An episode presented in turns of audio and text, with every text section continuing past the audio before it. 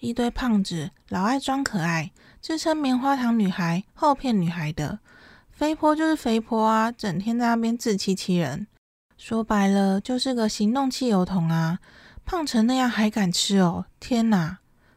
胖到底是在骄傲杀小，甚至还推广以胖为荣，完全无羞耻心，为懒惰找借口吗？好哦，您的心声我都听到了。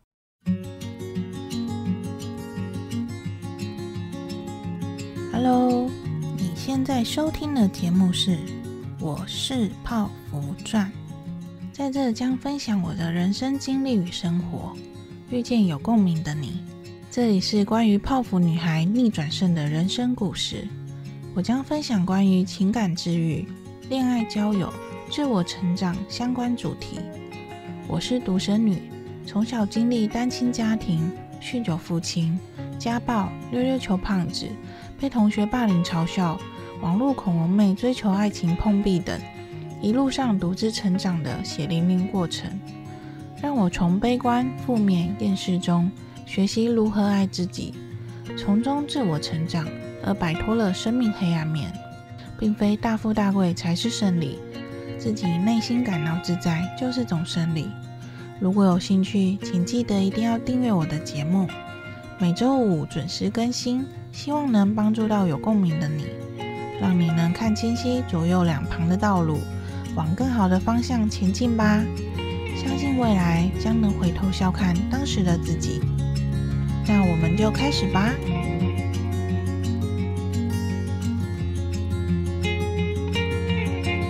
本集的主题是：我胖，我不骄傲，但我爱我自己。先来分享一句我觉得很棒的句子：相信自己不容易，相信批评却很简单。这句话源自于作家艾尔文《你很好，接受过去的你，喜欢现在的自己》一书中。原本这篇主题定为“我胖我骄傲”，想鼓励正跟我过去一样在意他人眼光的童文成。而在收集素材时，发现论坛低卡有篇爆量讨论此主题的文章，大致都在抨击胖子到底是在骄傲傻小。胖子就是在为懒惰找借口开脱嘛。身为资深胖子的我，虽然过去很在意别人对我外形的批评，这一路我不断从各方面去建立自信心，不想让他人认为胖子就是比别人差。而今领悟到那些会批评他人的心态，是因为他们本身自卑才会去攻击他人，根本无需去理会那种低智商的家伙。但当下看到那些恶意的歧视言语，的确玻璃心碎满地。看着下方留言，也感到非常的愤怒，觉得那些人凭什么批评胖子？一堆嘴炮者，什么少吃多动就会瘦？他们胖过吗？减肥过吗？相信自己不容易，相信批评却很简单。沉淀几日后深思。为何我想写此篇主题的初衷，想分享过去因胖而遭受到他人歧视批评而产生自卑心，影响感情与人生，从不喜欢人群而能抬头挺胸的自信路程，希望能帮助到有共鸣的你。此篇尽量不带有个人情绪，不带有批评、自负，因为胖的确会影响健康，是不该骄傲的。我该骄傲的是，虽然我是胖子，但我学会接纳自己，认同自己，我爱我自己。此篇献给还在为减肥不顺利而责怪自己的你，为了别人口中的为你好而不断减肥的你，曾遭受他人言语霸凌而挥之不去的你，因另一半对你身材的批评而觉得自己不够好的你。因身体因素或产后而身材走样的你，或跟我一样不断减肥又复胖的你。首先，第一点，关于我的肥胖成长史，简介一下自己：我从小单亲，独生女，国中前大部分时间都是一个人成长，大约是从国小三年级开始变胖，原因依稀记得是从奶奶过世后，家中没人提供伙食，而楼下刚好是杂货店。从那时候便开始以零食为主餐，上学也都是自己到早餐店买薯条、奶茶等垃圾食物。零食、甜点、冰品、油炸物绝对是主食首选。现今想起来，真是不健康的童年啊！虽然当时爸爸曾说过我越来越胖，但我当下只觉得以后再减肥就好啦。就是这句话影响了我一生。现今越来越多过胖的孩子，只因大人们过度溺爱，不节制的让他们不断暴饮暴食。许多长辈看孩子可爱，就会一直给他吃不健康的食物，也是变相的害了他们。无知的大人都认为长高自然就会瘦啦，除非离开家里，不然依照相同的饮食方式，怎么可能瘦了下来？虽然真的有肥胖基因，但大部分全家肥胖的家庭，都是因为家庭饮食出了问题，父母就爱吃那些不健康的食物，才会导致全家观念错误而都是胖子。我也曾想过，当我有小孩，一定会好好控制他的饮食，就像养宠物一样。像我就会控制我的毛孩整日的食物量，因宠物过胖也是会造成健康问题，而他们是没有选择权的，他们只能接受你给他的一切。第二点。肥胖对我人生所造成的影响：一、工作。学生时期曾在超商打工过，当时头发很短，体型又胖，曾被男客人叫先生。当下心情当然觉得很丢脸啊，也觉得对方是眼瞎吗？不过回想起来，当时体型的确是很 man 无误啦，哈哈。进入职场后，因我的体型长，胖胖瘦瘦的，基本上还没遇过面试时有什么不便的问题。也或许是我的行业都是美编设计，专业工具人，比较不要求外在条件。比较有困扰的是，每次找工作时，投了好几间公司都无回应，会开始怀疑是否是体重过重造成观感不佳。不过其实履历上已经少写了好几公斤了。也曾遇过老板暗示胖子就是不自律、懒惰，但实际工作后发挥自己的长处，就能让他自动闭嘴了。二、爱情，因为胖胖的外表，让从小就渴望被爱的我，在追求爱情这条路上，绝对是最挫折的主因。但也因此，才让我经历如此多心路历程，而学习自我察觉的能力。去正视自己的内心。从人生第一次减肥，就是喜欢的对象希望我瘦一点，也因胖子的自卑心，当面对爱情碰壁时，就会自认为是自己太胖了，所以才不被喜欢。长大后，为了谈恋爱，想讨男友欢心，一直尝试许多减肥方式。但当你男友是瘦子时，他根本不能理解你为何总是瘦不下来。且恋爱时也喜欢一起到处吃吃喝喝。我是个一日吃三餐就会胖的人，两人一整天吃一样的东西，一样的量，就只有我会变胖。而今回头想想过去的自己，这一切或许并非都因体型所导致，而是由自身散发出的自卑感造成的这些结果。现在的自己依旧维持胖胖的体型。但因不断的充实自我，由内心散发出的自信光芒，让我不再鬼打墙的为了爱情所苦。三、人际关系，基本上因自己是内向者，也是边缘人，生活除了同事也无太多的交友圈，也因此才会一直在网络交友穿梭。除了求学阶段会被屁孩男同学嘲笑外，可能国小时期真的太边缘无存在感，也或许班上还有其他胖同学，对于胖妹嘲笑这一点是没遇过太多不好的经验。过去曾从某任男友口中听说，他听到路人嘲笑我胖，也被某任男友的朋友批评我长这样，他到底喜欢我什么啊？当下听到真的是非常生气，觉得他到底凭什么这样评论我？也曾听到在车店一面之缘的人。也碎嘴嘲笑我胖。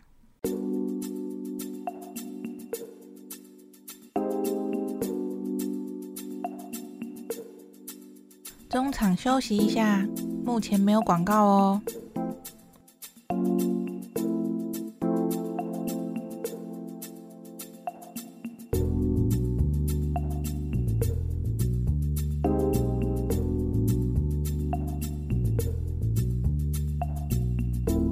是健康，从小胖至今，并无因肥胖造成什么疾病问题。但也是如此，才会让我一直逃避该回归健康体重的目标呀。倒是过去因吃减肥药而晕倒过两三次，唯一的困扰就是大腿肉从没分开过，总觉得容易造成长久不透气，会有妇科疾病等问题。五、生活不擅长跑步，超讨厌体育课，尤其大队接力根本是噩梦。曾被排后补上场，明明很用力的往前跑，但怎还是离终点好遥远啊！最终也是被同学认为是老鼠屎而收场。大多胖子都遇过的，去逛街买衣服遭受歧视，也因此促使我成为网购达人，让人生更加边缘了。或是绝对不挤进人多的电梯，捷运有一个空格也不会挤进去坐。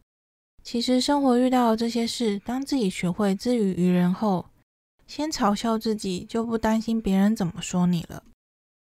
第三点，神农尝百草的减肥经历。过去举凡任何可以减肥的方式，我都试过：节食、少吃运动、中医埋线、西医减重、电疗减肥、贺宝芙奶昔、胶带缠手指、苹果减肥法。长根减肥餐、减肥茶、减肥酶、酵素、绿茶粉加养乐多、会喷油的减肥药、刮腿、郑多燕健身操、TDE 饮食法、间歇性断食法、低糖饮食等，当下最流行的减肥方式我都有尝试过。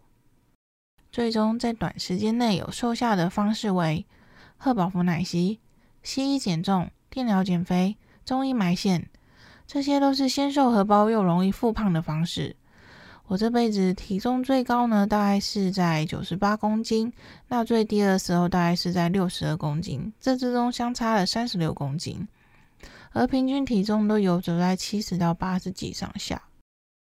第四点，少吃多动就会瘦了。这句话我听了一辈子，尤其是那些没减过肥的死瘦子口中，最容易随便说出这句话。近年来，让我最佩服的就是小曾。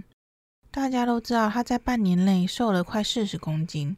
他说，其实他已经维持运动四年多了，而近期体重改变这么大，是因为他改变了吃饭的习惯，运动只占了十趴，饮食占了九十趴，彻底改变了饮食习惯，体重才开始掉。运动是在帮助瘦身阶段维持皮肤紧实与体态的好帮手。并非那些人口中的胖子就是懒，不运动才会胖。过去我也尝试过几个月少吃多动，但运动真的不是我的喜好。只要停滞一两天，就再也不想再重新开始了。而维持运动过的人都知道，只要停滞不持续进行，过去的努力等于是白费。在交友软体里，近年来会发现，大家都在兴趣栏强调爱运动。但其实聊过或相处后，还真没有几个人是持续在运动的。如果是你没热情的事情，能继续维持的会有几人呢？第五点，溜溜球的复胖心路历程。经历了半辈子的减肥历程，也常收到朋友发来的短时间瘦下来的励志文章，而今看后却觉得很无感。减肥真的不难。花钱就有机会变瘦了。有减肥过的人都知道，最难的在于当体重渐渐达到目标后的维持。对我而言，一直过不去的关卡就是维持这关。但我也知道，过去我用的方式都是短期见效，只要一恢复一般饮食，肥肉就像溜溜球般的鬼打墙碾回我身上。在那视食物为生命的阶段。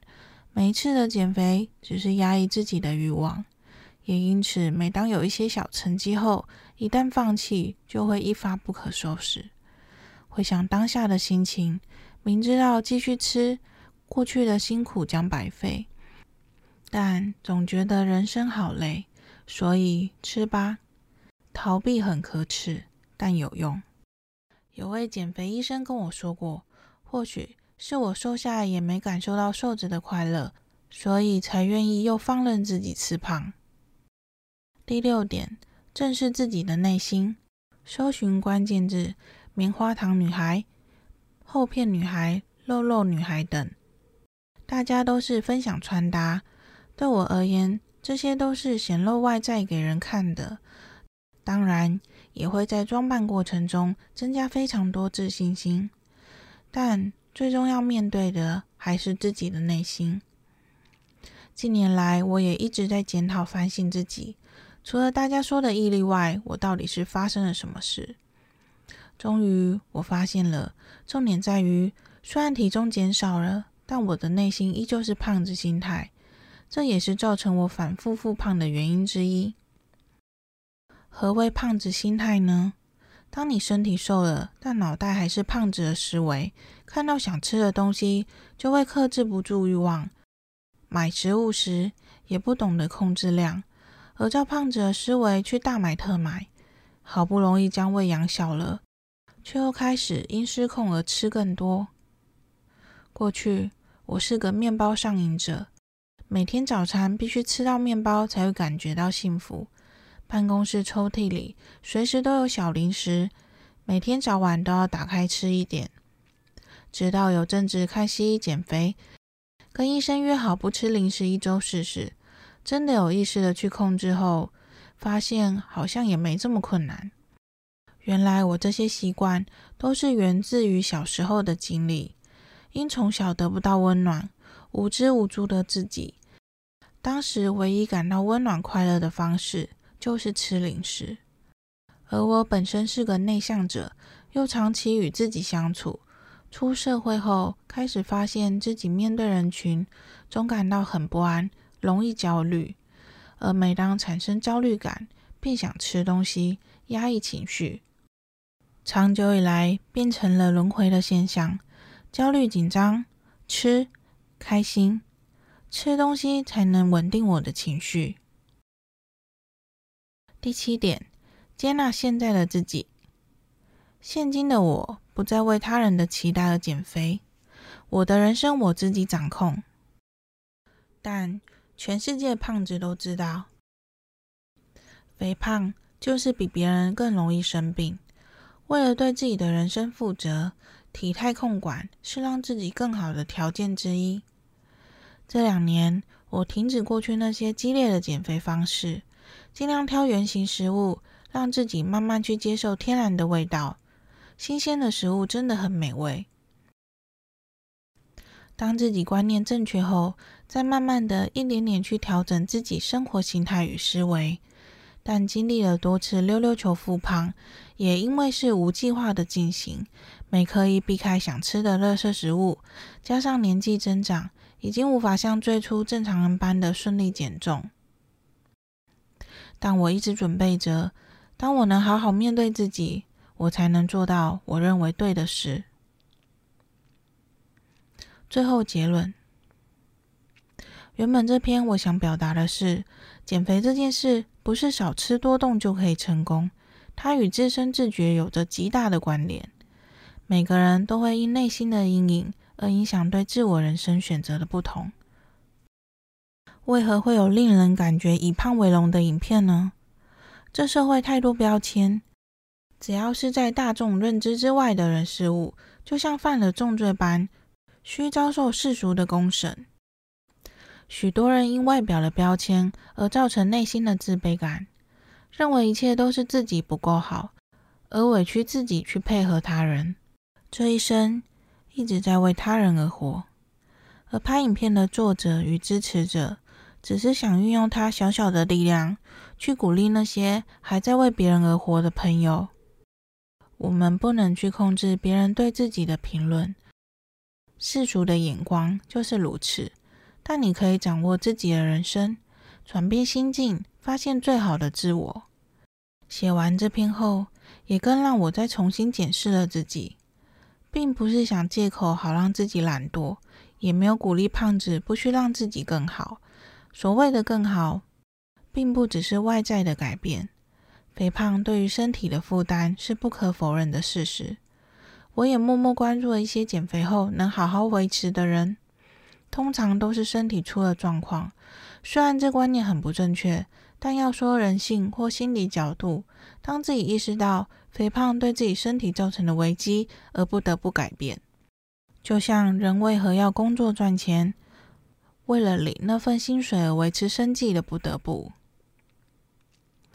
本篇重点整理：一，我胖我不骄傲，但我爱我自己。二，相信自己不容易，相信批评却很简单。三，小时候胖真的就是胖，请不要再随意喂食幼苗了。四，不断的充实自我，让自己更好，才能由内心散发出自信光芒。五。小珍说，当她彻底改变了饮食习惯，体重才开始掉。六，减肥后的维持才是魔王。七，正视自己的内心，接纳现在的自己。八，我们不能去控制别人对自己的评论，但你可以掌握自己的人生。